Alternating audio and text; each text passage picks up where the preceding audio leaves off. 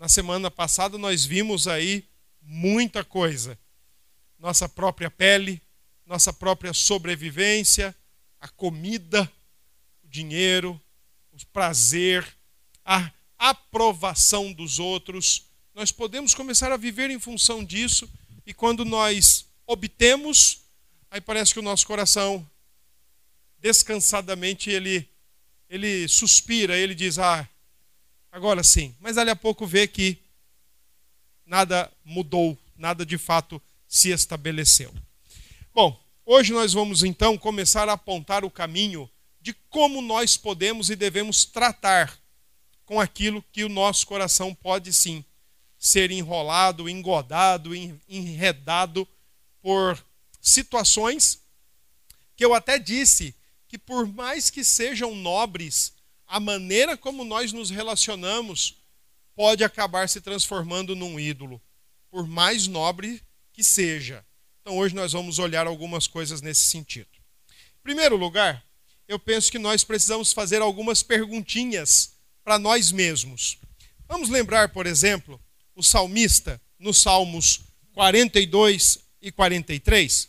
Vamos dar uma olhada lá nesses dois salmos? Recentemente, eu tive a oportunidade de expor esses dois salmos.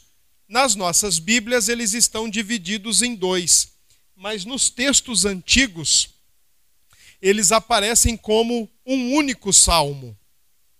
E aí, eu tive a oportunidade de expor para os irmãos esse texto, e o salmista aqui fala da sua, da sua sequidão, né? ele fala da sua carência, mas ele também aborda um pouco da sua dos seus conflitos e do seu refrigério em Deus. E eu queria chamar a atenção de vocês para o verso 5, para o verso 11 e para o verso 5 novamente, só que do capítulo do Salmo 43. Se você perceber, esses três salmos, esses dois salmos e esses três versos, 5, 11 do 42 e 5 do 43, são exatamente as mesmas palavras. E, ela, e esses três versos começam com dois questionamentos.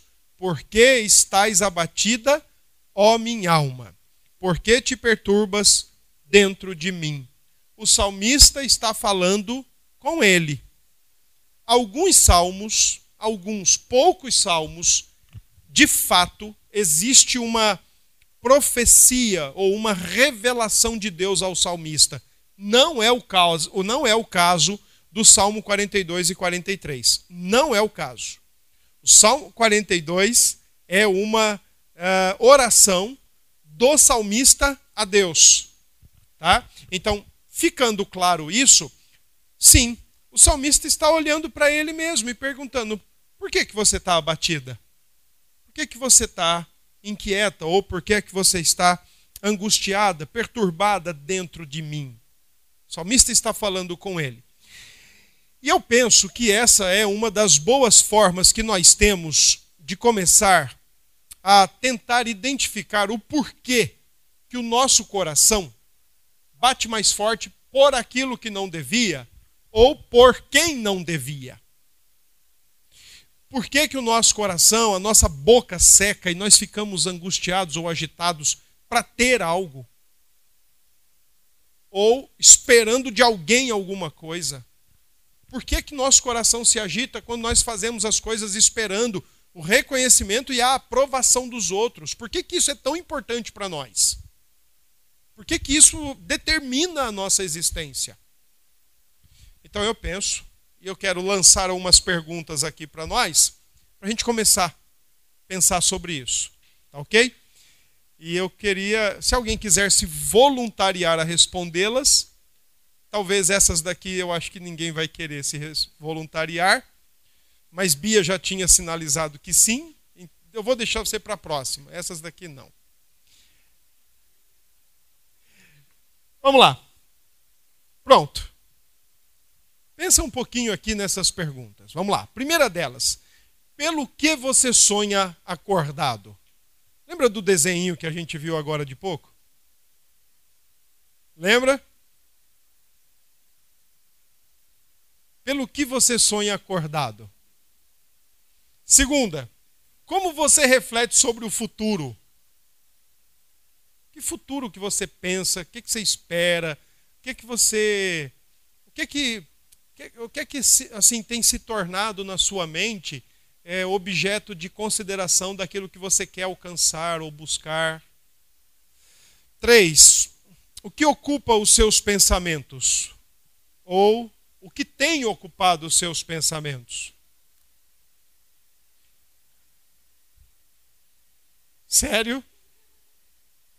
Teve uma boquinha que falou aqui comida. Meu Deus. É, o que tem ocupado os seus pensamentos? Eu, eu gosto dessa pergunta terceira, o que tem ocupado os seus pensamentos? E eu queria falar, fazer uma, uma coisa aqui para vocês, né? Levá-los a pensar numa questão. Imagine que a nossa cabeça fosse como esse data show aqui esse projetor. E, e se nós abríssemos os olhos e apontássemos para a parede. O que foi, Cláudia? Tudo que a gente pensa. Amém, minha irmã. Amém.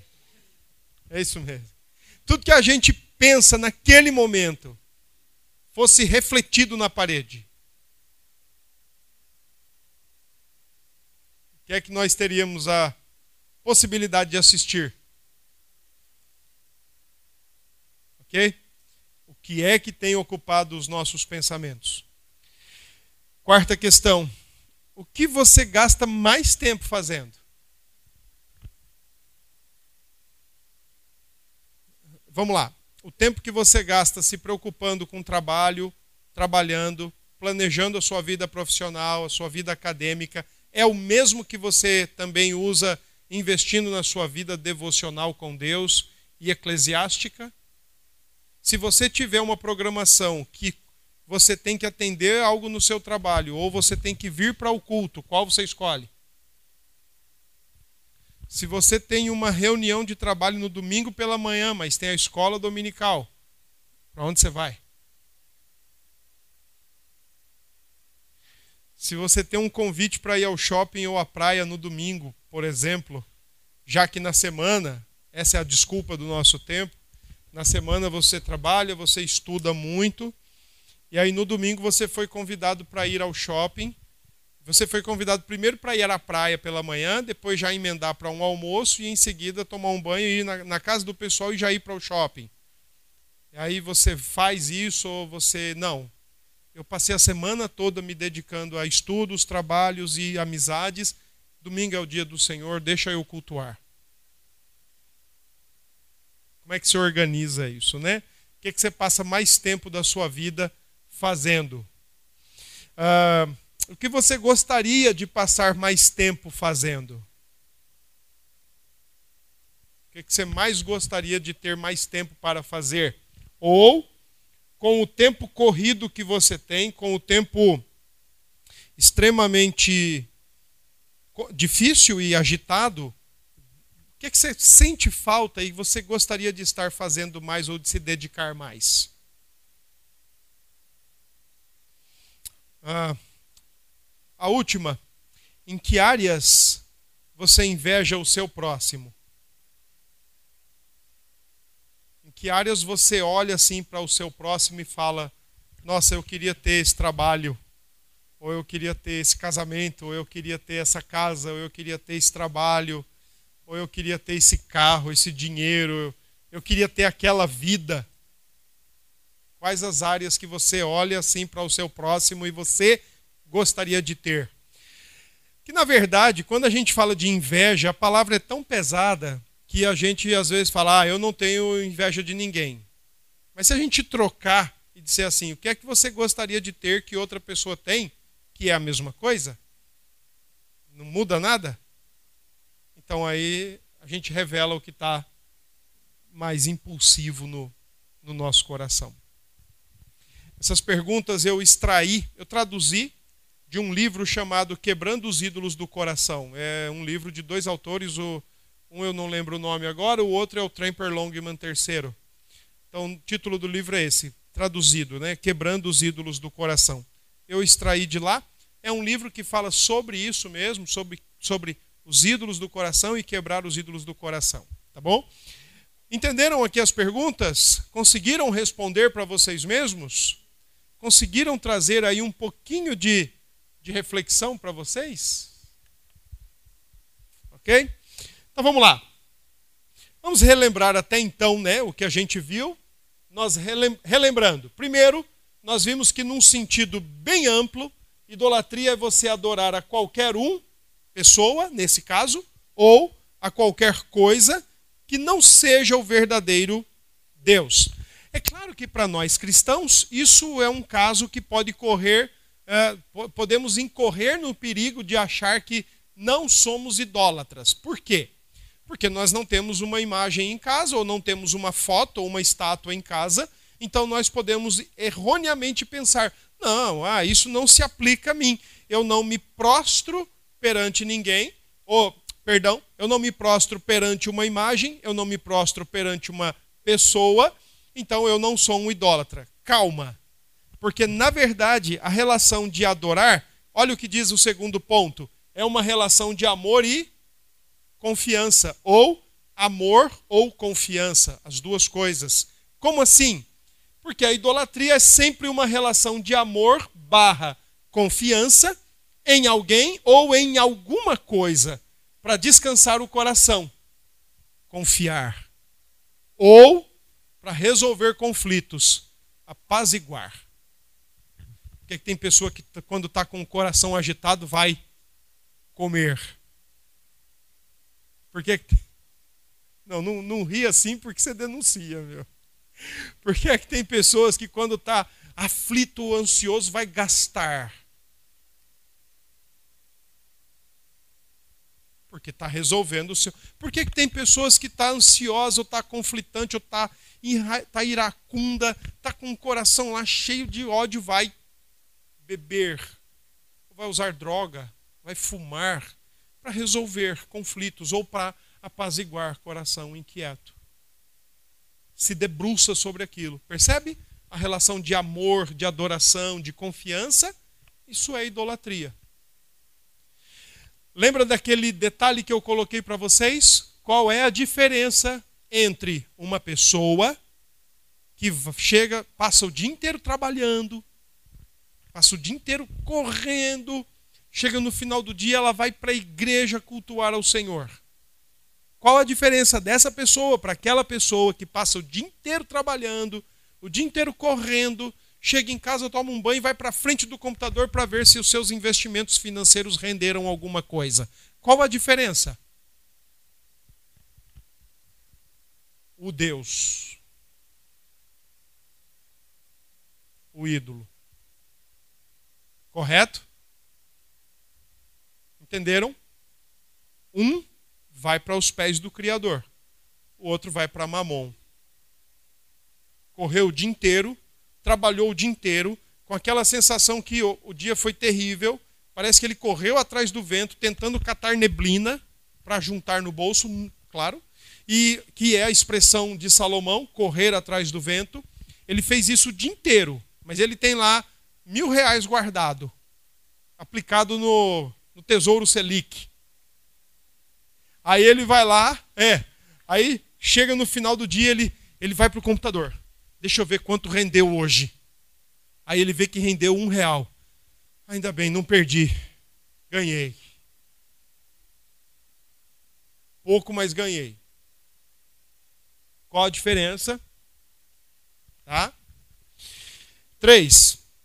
As imagens são apenas reflexos ou projeções do que se tem no coração. Afinal, toda idolatria é um problema do coração. Nasce no coração. Vocês já repararam, por exemplo, ah, que se você, numa tribo indígena, imagine uma tribo indígena que não foi aculturada e muito menos visitada por religião nenhuma, por religioso nenhum. Ainda assim existe lá um conceito religioso e existe um conceito idólatra lá os espíritos. Então, a idolatria nasce no coração. E o que a gente faz do no, o que a gente o que a gente faz para nós ídolo é o que a gente é ou o que a gente gosta. De, gostaria de ser ou de ter. Lembre-se, nossos ídolos são apenas a ponta do iceberg. São apenas a ponta. O problema é mais é sempre mais embaixo. É lá dentro. Naquela terrinha que a Escritura diz que é desesperadamente corrupto e é totalmente enganoso ao próprio ser humano. Tá? Alguém quer colocar alguma questão aí logo de início? Dessa recordação nossa aqui das aulas anteriores? Alguém quer falar alguma coisa? Não? Tá, vamos para mais perguntas. Vamos. Agora a Bia vai responder. Quais foram as vezes que a vida não valia mais a pena ser vivida? Alguém já teve isso? Sim ou não? Alguém já falou assim: ah, a vida não vale mais ser vivida, eu não, não quero mais viver. Você lembra o que aconteceu para você chegar a esse veredicto? Alguém lembra e quer falar? Ninguém quer expor, né? Todos nós somos idólatras, mas na hora de pôr para fora a gente não põe. É, eu, eu, eu não posso falar. É diferente. Talvez um dia. Vamos lá. Alguém mais quer Quer, alguém quer falar aqui como, quando, o que, que experimentou? Independente. Independente, sabe, Josi? Porque lembre-se, busque aí na sua memória. Idolatria, nós crentes em Cristo Jesus não estamos livres de possíveis idolatrias no nosso coração. Tá? Mesmo com Cristo Jesus, nós ainda podemos enfrentar, podemos abrigar, podemos hospedar ídolos. Talvez. Mas essa pergunta ela ocasiona às vezes momentos ou situações decepcionantes, situações frustrantes, né? Por exemplo, o marido descobre que foi traído ou vice-versa, e aquela situação foi tão triste para ele que ele começou a cogitar a possibilidade de que não valia mais viver, não valia mais a pena continuar vivendo. Ah, uma pessoa, uma pessoa que está investindo lá o seu dinheiro na bolsa, ou seja lá onde for, teve uma queda monstruosa, teve uma perda monstruosa. Ele fala: e agora? O que, é que eu vou fazer da minha vida? Para que continuar vivendo? Um empresário que perdeu tudo por causa de uma crise, ou seja lá o porquê, ele perdeu tudo e ele começa a subir o elevador do prédio para o ponto mais alto, pensando: o jeito é esse, eu não posso mais continuar vivendo. Entendeu?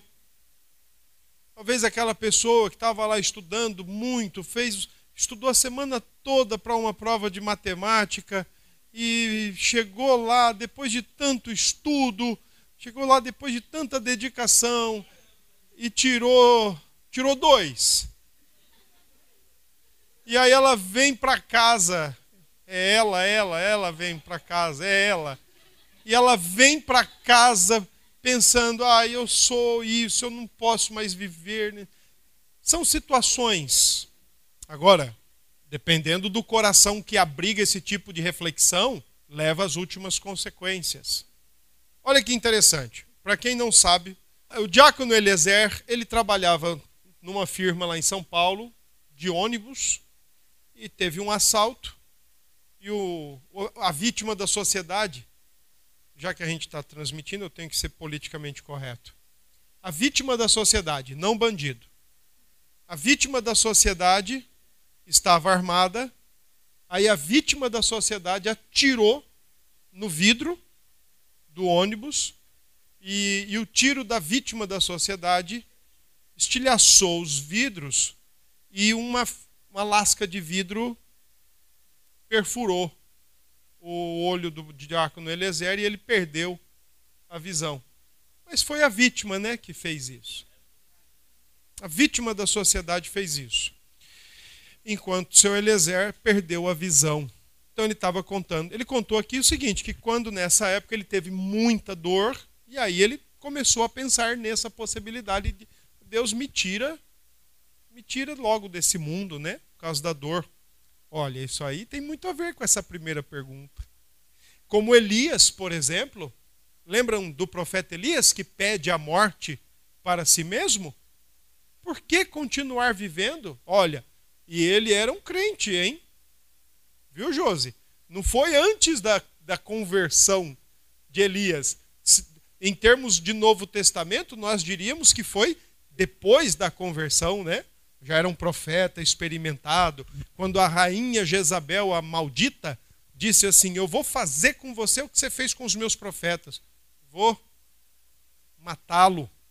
Ele, ó, correu, se escondeu. E lá tem uma expressão muito interessante, é, lá no livro de Reis, que diz assim: Ele mesmo foi ao deserto. Essa expressão lá do texto de Reis 19, ele mesmo foi ao deserto. É diferente daquela expressão que diz que o Espírito conduziu Jesus ao deserto. Ele mesmo se colocou no deserto na tristeza, na depressão, ele mesmo, a ponto de dizer o quê? Senhor, tira a minha vida. Agora, por que, que ele achou que a vida não valia mais a pena ser vivida? Quem é que estava em risco? A pele dele, a vida dele, a segurança dele, a sobrevivência dele. Quem era o o Deus do Elias naquele momento ali do Reis 19? Quem? Ele mesmo. Ele mesmo. Porque enquanto estavam morrendo os profetas de Baal, ele fez o quê? Mas quando a coisa voltou para ele, ele falou o quê?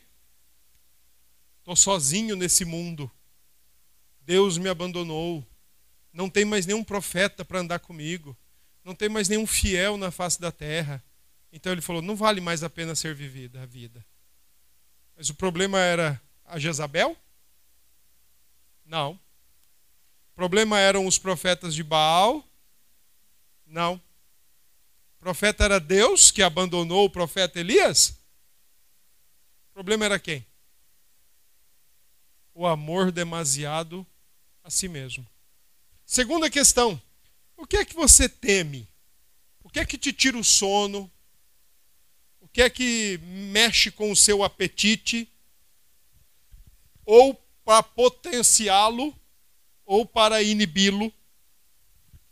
O que é que te tira o sono, ou o que é que te faz querer ficar deitado na cama e não levantar de lá para enfrentar a vida, confiando em Deus e enfrentar a vida? O que é que te tira a paz? Porque viver preocupado é viver sem paz. É viver a penúltima. Quando você fica irado? Mas deixa, deixa sair para daqui a pouco. Três, o que você sente que precisa? Onde encontra refúgio, conforto, prazer ou segurança? Ah, eu sinto conforto quando eu estou com a minha família. Cuidado. E o dia que a sua família não estiver mais? Ah, eu sinto conforto quando eu estou com minha esposa ou quando eu estou com meu marido, poderia pensar as mulheres. Ah, eu sinto alegria e prazer quando meus filhos estão comigo. Cuidado. Eu sinto alegria no, no último dia do mês.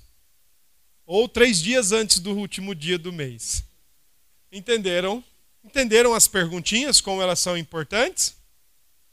Próxima pergunta. Em que momento você acredita que Deus te abandonou? Você já parou para fazer essa pergunta? Mas percebam que o que faz a gente ter a percepção de que aquela sensação, que essa sensação que o nosso irmão teve, qualquer um poderia ter e qualquer um pode ter. Essa é a grande questão, né? Qualquer um pode ter. Geralmente essa sensação, ela vem por quê? Porque não saiu como a gente queria. Porque não veio como a gente esperava. porque o resultado não foi do nosso agrado, do nosso momento, na nossa hora, do nosso jeito. Ela, a, a situação ou o contexto mostrou para nós o, o total não controle que a gente tem. Então isso provoca essas sensações e achamos que Deus nos abandonou. Mas na verdade não, é o nosso ídolo que nos decepcionou é o nosso coração, que pregou uma peça em nós. Aquilo que a gente confiava não deu certo. Aquilo que a gente tinha alegria acabou. Aquilo que a gente tanto sonhava que aconteceria não aconteceu. O problema é de Deus? Nenhum. O problema é nosso, que insiste em achar que os nossos ídolos são, de fato, Deus que nada vai dar errado, ok? Quando você fica irado, quando você fica irado, você fica irado, por exemplo, quando você vê injustiça ou você fica irado quando não sai do jeito que você quer? Você fica irado, por exemplo, quando você vê o evangelho sendo achincalhado? Ou você fica irado, irado porque alguém provocou você, alguém mexeu com você, alguém irritou você? Às vezes a gente se ira por coisas tolas, por coisas pequenas, por coisas mais relativas a nós do que relativa ao reino, à glória de Deus, à glória do Evangelho, à beleza da igreja, à beleza de Cristo. A gente se ira quando é conosco. Faz uma coisa e dá errado, a gente se ira, porque diante disso vem uma outra série de coisas. Vou ser chamado a atenção, não gosto de ser chamado a atenção, ninguém deve me chamar a atenção. Olha, tem muita coisa aí para a gente pensar. Quando você fica deprimido, um ídolo te decepcionou? Por exemplo, deixa eu dar algumas sugestões. Ah, quando o filho decepciona pai, quando o cônjuge decepciona o outro, e a gente sabe que a gente está casado com alguém pecador, mas a gente eleva as expectativas. Aí acontece alguma coisa, a gente gera filhos, e filhos vem de barriga pecadora e de homem e mulher pecadores, então vem pecador. A gente traz uma gigantesca expectativa sobre filhos, e dali a pouco os nossos filhos fazem algo que nos decepcionam. E a gente lamenta. E a gente fica: onde foi que eu errei? O que foi que eu fiz que não deu certo? Por que eu sou um péssimo pai? Eu sou uma péssima mãe. Eu não sirvo para ser Criatura, lembre-se que aquilo que saiu dos seus lombos é tão pecador quanto. Talvez a sua maneira de endeusar. É, eu estava comentando aqui com Juliana que eu acho que o meu ídolo é o dinheiro. E o amor ao dinheiro, né? Não o dinheiro, o amor ao Sim. dinheiro. E assim, foram duas ocasiões. Oi? Foram duas tá. ocasiões que me fizeram achar um, isso, dois. né? Quando eu fui comprar o carro, ano passado, faz um ano que eu comprei, eu economizei durante dois anos e meio para comprar o carro à vista, né? Porque eu odeio parcelar as coisas, financiar, odeio juros. Odeio juros. Sim. E sempre fui muito econômica desde criança. Meu pai me dava, me deu uma vez 50 reais, eu guardei durante 5, 6 anos. E sempre fui muito econômica, eu gostava de vender as coisas para conseguir algum dinheiro, para não pedir emprestado, nem pedir ajuda. É, desde criança isso. E aí, quando eu comprei o carro, eu estava juntando esse dinheiro há muitos anos. Desde que eu fazia o mestrado, seis, cinco anos atrás, eu já juntava esse dinheiro. E não gastava de jeito nenhum. É, não, nunca fui de comprar roupa, essas coisas, e gastar com essas coisas. Eu gostava de ter o dinheiro. Para mim, o dinheiro era a segurança, né? Porque se acontecesse qualquer coisa, eu tinha o dinheiro. E aí eu juntei esse dinheiro para comprar o carro à vista e comprei. Só fiz a transferência, né? É, quando eu me vi com a minha poupança zerada, como há muitos e muitos anos eu não via isso, eu fiquei muito ansiosa, eu fiquei muito desesperada. Não assim no comportamento, mas no meu coração. Eu me senti muito ansiosa e sempre ficava pensando: e se acontecer algo imprevisto? Se acontecer alguma coisa, de onde é que eu vou tirar? Eu não, eu, o meu orgulho né, de não, não querer pedir dinheiro emprestado a ninguém, aos meus pais, eu sempre emprestei aos meus pais, quando eu casei, emprestei dinheiro aos meus pais para eles fazerem meu casamento. E, e a minha preocupação é essa: de onde é que eu vou tirar? Se faltar. Né? Aí, só que aí aconteceu e eu, Deus foi me acalmando, né? Poucos meses depois de que isso aconteceu, é, por causa de um descuido meu, eu, eu corri o risco de perder metade da minha renda, né, que era a minha bolsa do doutorado. E por causa de uma coisa que eu esqueci de fazer. E no momento que eu me dei conta, que eu li lá o documento com a informação que dizia que eu não tinha feito aquilo que eu devia fazer e era uma coisa que não dava para voltar atrás, eu simplesmente me desesperei e comecei a chorar desesperadamente. E eu não sou muito a pessoa de chorar, assim, nem no meu casamento eu chorei. Eu fiquei desesperada. Eu me vi. E a minha preocupação não era só vou perder metade da minha renda, vou ter que viver com pouco. Não era isso, porque né, tive várias experiências na minha vida com a família que a gente passou por alguns apuros. A minha questão era: vou ter que depender de outra pessoa, vou, como é que eu vou pagar as contas que não dá para pagar com o, que é, só Eduardo vai é, ganha? A minha preocupação era essa: o que as pessoas vão pensar se eu ficar endividada ou se eu, é, se eu tiver que pedir emprestado? Não era a preocupação de faltar, era a preocupação de não poder, de precisar depender de outra pessoa. E aí, graças a Deus, nesse momento eu liguei para minha mãe desesperada, porque eu não queria que Eduardo me visse assim, chorando, desesperada, e dar notícia a ele. É, aí minha irmã abriu o, o, texto, aquele texto que fala, né, de é, até dos, dos, pássaros lá que não, né, que, que Deus supre as necessidades, aquele lá texto que vocês conhecem. Isso, Mateus 6. E quando ela, ela só fez ler, eu liguei para ela e ela só fez ler o texto para mim. Ela não falou mais nada. Ela leu o texto bem devagar e desligou e depois desligou o telefone. E Deus me acalmou de uma forma tremenda assim, né? E hoje, por exemplo, eu, hoje eu passo, eu, eu entendi e Deus tem trabalhado isso no meu coração com relação ao dinheiro. Mas é, alguma, é uma coisa que me, que me deixava muito deprimida se faltasse, se eu precisasse gastar eu ficava muito irada, muito deprimida. E hoje mesmo eu precisei zerar minha poupança de novo por causa de, uma, de um imprevisto que aconteceu com o carro. E eu não estou desesperada. Pelo menos ainda. então, foi isso. Agradeço a oportunidade, em nome de Jesus. Alguém mais quer falar? Aproveita. Quer falar, Ramon? É, eu, eu realmente vivi esse começo do ano uma, algo que eu tive que tomar uma, uma decisão tive que me posicionar diante de uma situação, na verdade, diante de duas situações da minha da igreja que eu estava, situações bem sérias e que toda a igreja estava sabendo em relação a pecado.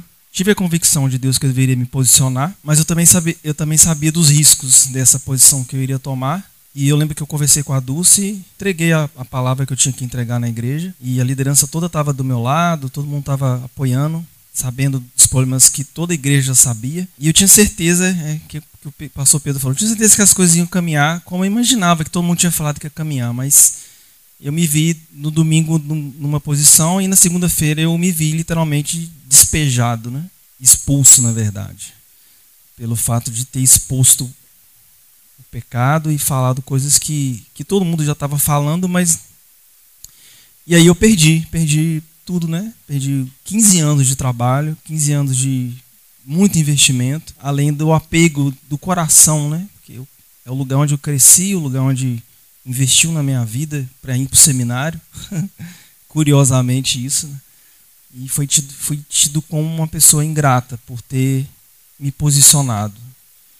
E aí eu estou reaprendendo novamente a depender de Deus e é, até comento com o Lutero e com a Dulce isso que quando a gente fala de depender de Deus é fácil quando a gente tem um emprego certo, tem um salário certo.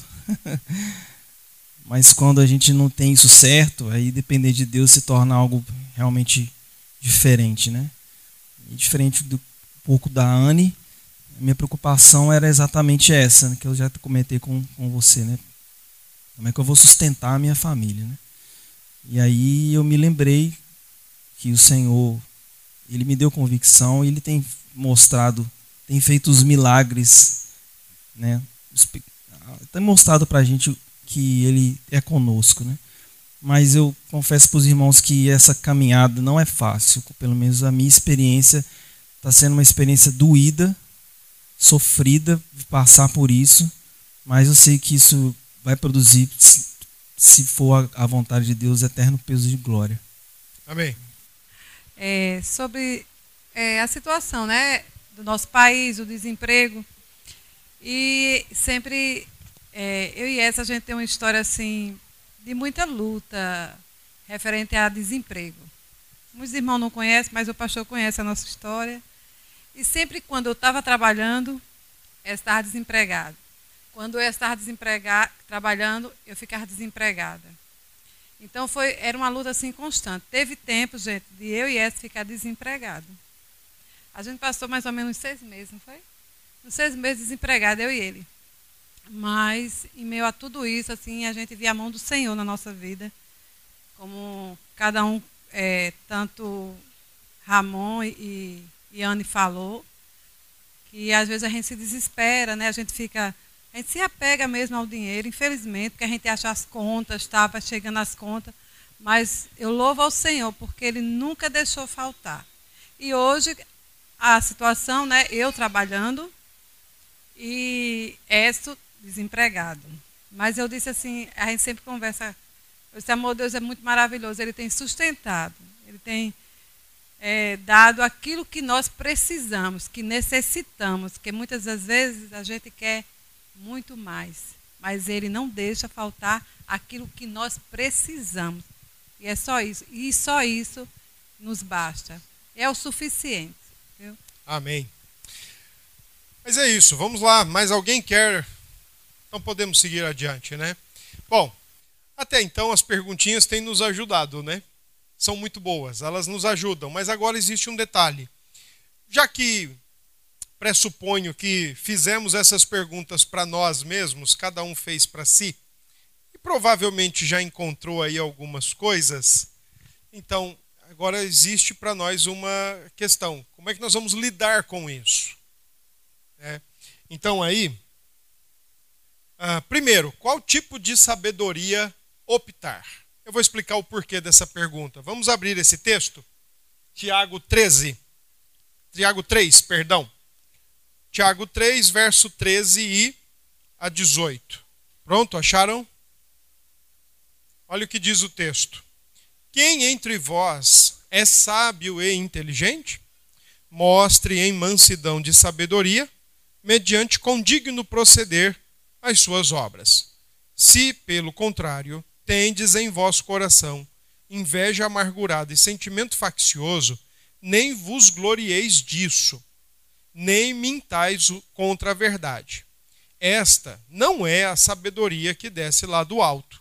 Antes, é terrena, animal e demoníaca. Pois onde há inveja e sentimento faccioso, aí há confusão e toda espécie de coisas ruins. A sabedoria, porém, lá do alto, é primeiramente pura, depois pacífica indulgente, tratável, plena de misericórdia e de bons frutos, imparcial e sem fingimento. Ora, é em paz que se semeia o fruto da justiça para os que promovem a paz. Tiago está falando de dois tipos de sabedoria: sabedoria humana, sabedoria divina, sabedoria do alto. Por isso que eu coloquei aqui em vermelho sabedoria mundana, sabedoria de Deus. E aí, embaixo, eu coloquei assim, ó, SM, sabedoria mundana, SD, sabedoria de Deus. Se você for pela sabedoria mundana, pela sabedoria do nosso tempo, sabe o que vai acontecer? Tá. Se você for pela sabedoria mundana, sabedoria humana, sabe o que vão dizer? Que o seu problema, na verdade, não é o coração idólatra. Vão te dizer uma de quatro coisas, dependendo para onde você for. Vão te dizer, primeiro, que você foi uma pessoa reprimida. Não, você é assim porque reprimiram, delimitaram você. Não, você é assim porque impediram você de crescer, impediram você de experimentar as coisas da vida, impediram você de progredir. Você é uma pessoa reprimida. Seus pais fizeram isso com você, seus tios, sua família fez isso com você. Você não tem culpa. O problema não é você. É, é o que o problema é o que fizeram com você. Essa é a primeira alternativa. A segunda alternativa vão dizer o seguinte: não, mude o seu comportamento e está tudo resolvido. Mude a sua maneira de agir. Mude a sua maneira de, de falar. Mude a sua maneira de pensar e de realizar as coisas. Só que tem um problema. Como é que a gente muda a maneira de pensar, de falar, de agir, se o coração não for mudado? Porque de tudo, tudo procede do coração. Então aqui é uma forma de tratar com o ser humano de fora para dentro. Aliás, só a superfície, só a ponta do iceberg. Por exemplo, seria mais ou menos assim, ó. Ah, o navio está indo pelo, pelo mar e tem alguns icebergs na rota. Vamos fazer o seguinte, vamos ver aonde eles estão e vamos cortar as suas pontas. Resolveu o problema? Sim ou não? Não resolveu. Porque abaixo da linha da superfície, ele é muito, mas muito maior daquela parte que dá para ver acima da linha da superfície. Então a única coisa que aconteceu foi o quê? Tratou com o comportamento, mas não tratou com a fonte do comportamento. Terceira questão: seja mais positivo. Você tem que ter pensamentos mais positivos. Você tem que ter mais disposições positivas. Você tem que se amar mais. Você tem que pensar mais em você. Você tem que ser mais feliz. Ah, o seu casamento não está tá dando certo? Pense mais em você. Ah, a sua família está ruim? Pense mais em você. Vá embora tem que ser mais positivo para a sua vida e com você mesmo. E uma quarta e última forma de ajudar seria dizer que você não tem culpa nas coisas que você faz. É o demônio. É o demônio que fez as coisas. Como é que foi aquela história, Conceição? Que teve uma vez lá que o demônio atentou não sei quem lá? Foi o que? O episódio? Foi o que aquele episódio? Não, foi o que que aconteceu? não sei o que, que aconteceu lá, numa família aí, olha aqui perto. Aí a menina lá da família, a filha, fez um negócio lá estranho, eu não estou lembrando o que, que foi. Aí depois a filha chegou para a mãe e disse: Foi o demônio. Ah, lembrei a mãe saiu e disse para a filha não ligar a TV e não ligar o computador. Não ligue nada. E aí, o que, que aconteceu? A mãe saiu, o pai saiu, aí o, o demônio foi lá e, e atentou a menina. Aí ela ligou. E quando a mãe chegou, só escutou os passos grandes na escada subindo. Desligou tudo muito rápido e subiu a escada. E desceu a escada como se nada tivesse acontecido. E aí a mãe, com olhos de lince, viu longe, olhos de águia. Falou, Olha, você estava com o negócio ligado. Não, não estava. Tava. Aí, ah, mas é que foi o demônio. Essa é uma forma de explicar. É uma forma de ajudar o problema do coração humano, dizendo que foi o demônio.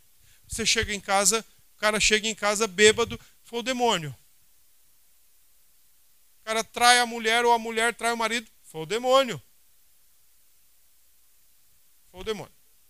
Ama-se o dinheiro, foi o demônio, o demônio que me fez amar isso é igual viver numa tribo animista. É igual viver numa tribo animista, numa religião animista, que acredita que as árvores, os animais, as pedras, tudo é, é, é animado por espíritos. Então o que acontece é culpa dos espíritos.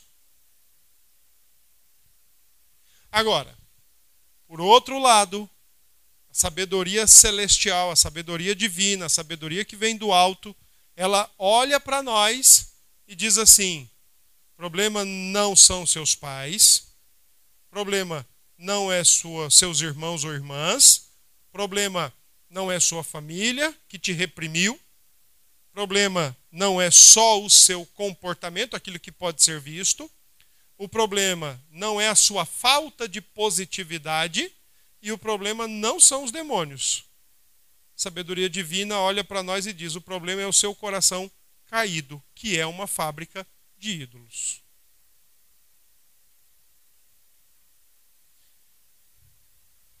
Por exemplo, vamos lá.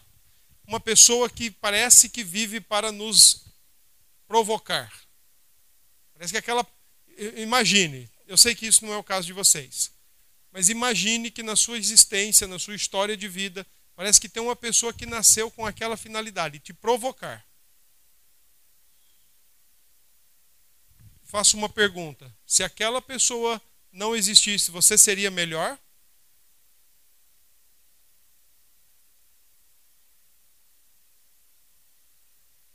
Hã? Não. Eu posso ter a tendência de reclamar do meu casamento, como tantos aqui podem ter. Se você fosse casado com outra pessoa, o seu casamento seria melhor?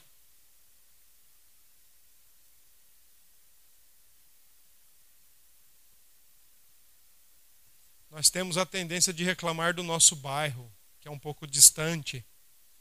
Quer dizer que se a gente morasse em outro bairro, nós seríamos melhores, nós seríamos mais felizes?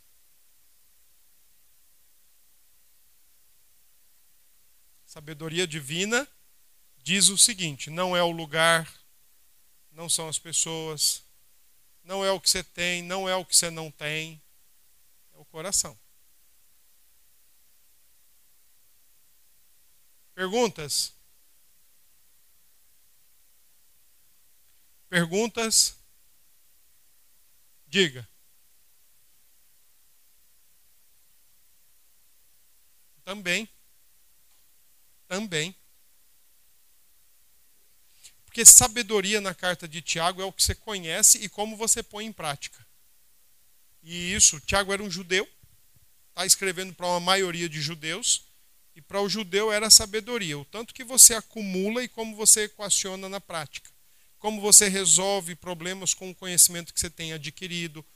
Tanto é que você vê a carta de Tiago, em vários momentos ele faz, ele, ele, ele vai até os ensinos de Jesus e expande, né, os ensinos de Jesus, porque é a sabedoria na prática, é o, o, o que você conhece e como você aplica, como você pratica, tá? Alguma pergunta? Oi, diga. Cadê o microfone? As perguntas de Anne sempre são. Tá, obrigado. Diga lá. Ah, enquanto Anne vai formulando o comentário ou a pergunta, vamos abrir Romanos 3. Diga lá. É, sobre aquelas primeiras perguntas, né? O senhor colocou. Do primeiro? Eu acho que é do primeiro ou do segundo, não lembro. Posso agora. voltar? Essa? É, essa aí, em que áreas você inveja o seu próximo, né? Sim. Isso aí, por exemplo, você tem.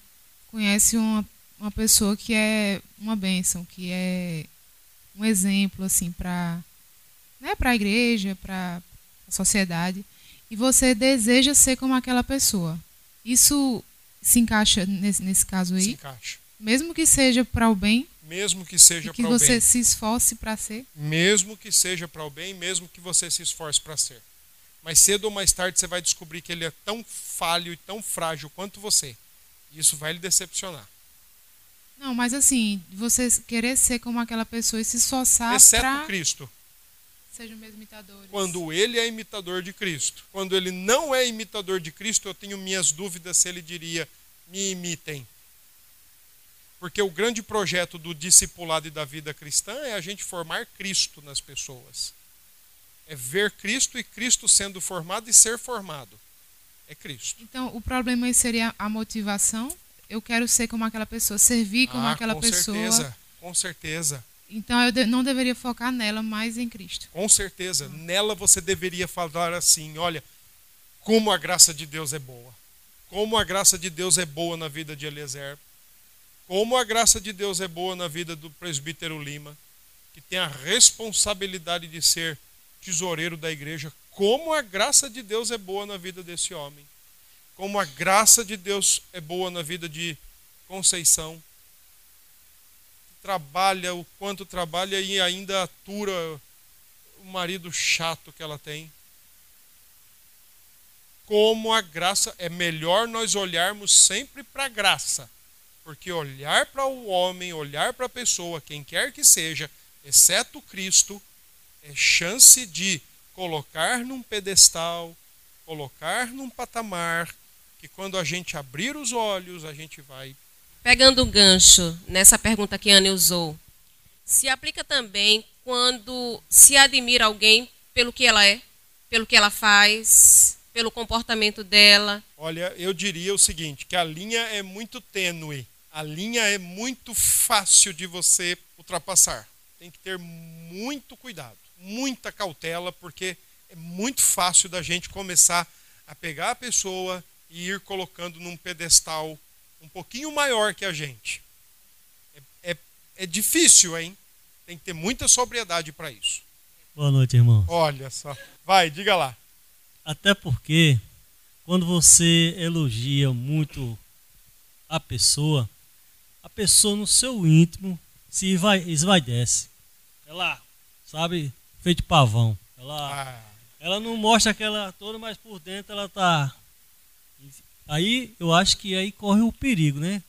sim. De, É, mas aí é um problema falso. do elogiado. é, do elogio. Aí é um problema do elogiado e não de quem elogiou. Né? Que eu posso chegar para você, ó Rogério, eu vejo que você é um rapaz extremamente sério na sua profissão.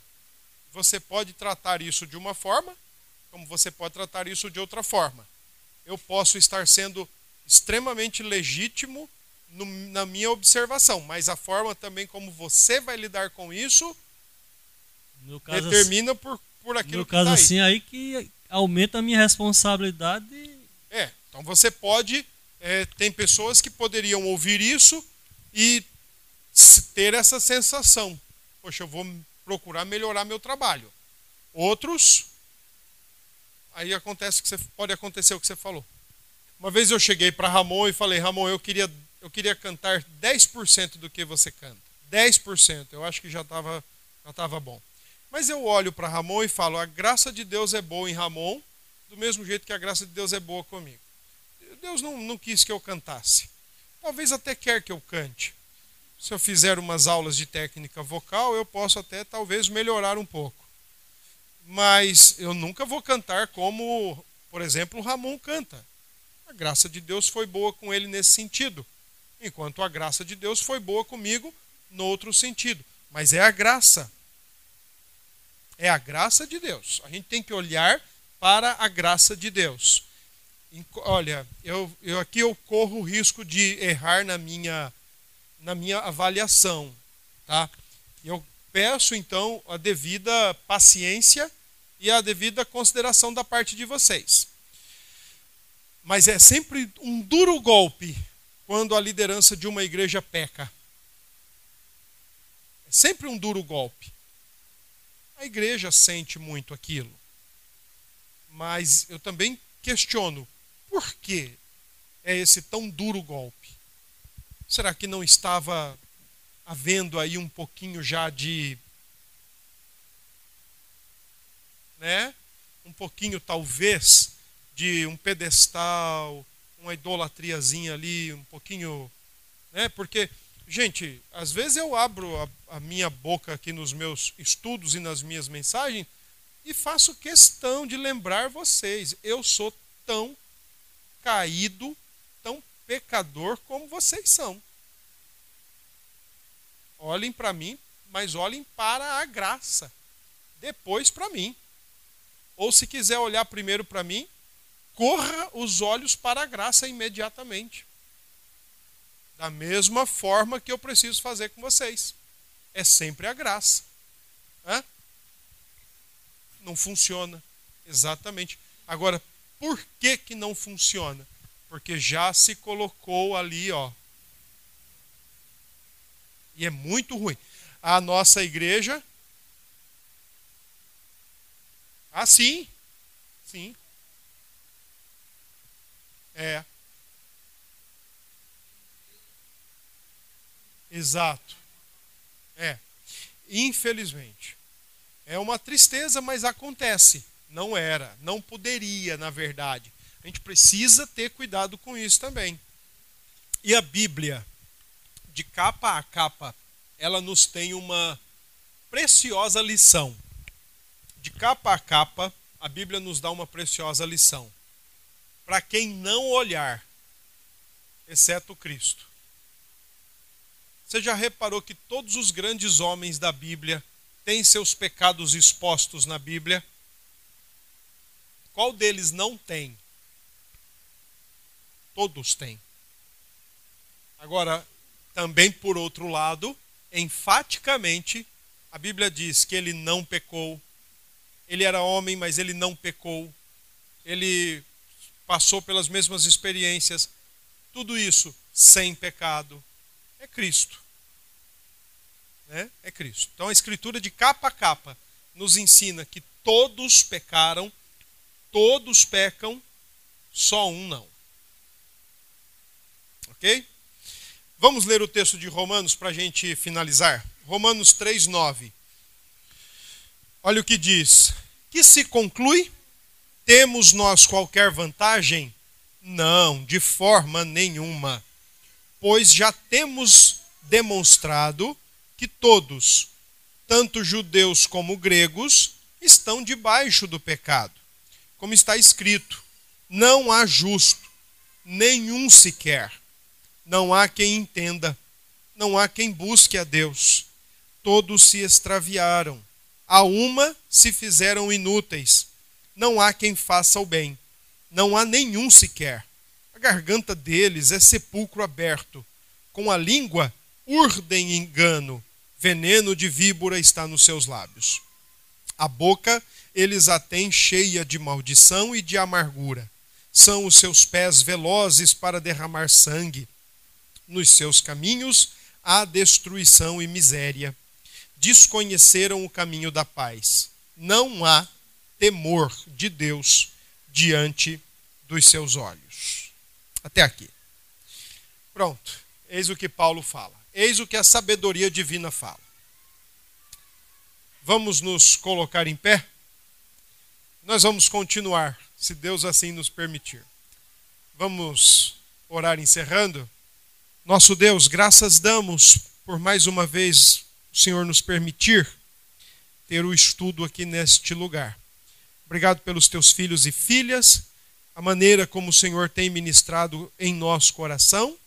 Nós oramos para que o Senhor continue fazendo isso e continue trazendo graça em nós, para que possamos de fato ter a percepção daquilo que tem sido ídolo em nosso coração e nos dê força para lutar contra. Ajuda-nos, Pai, a não viver submisso a nada e nem a ninguém no sentido de idolatria, mas apenas a Cristo Jesus, o Senhor e Salvador. Nos leve em paz, Senhor, e em segurança para os nossos lares, nos livre de todo o mal. Assim oramos agradecidos em nome de Cristo Jesus. Amém.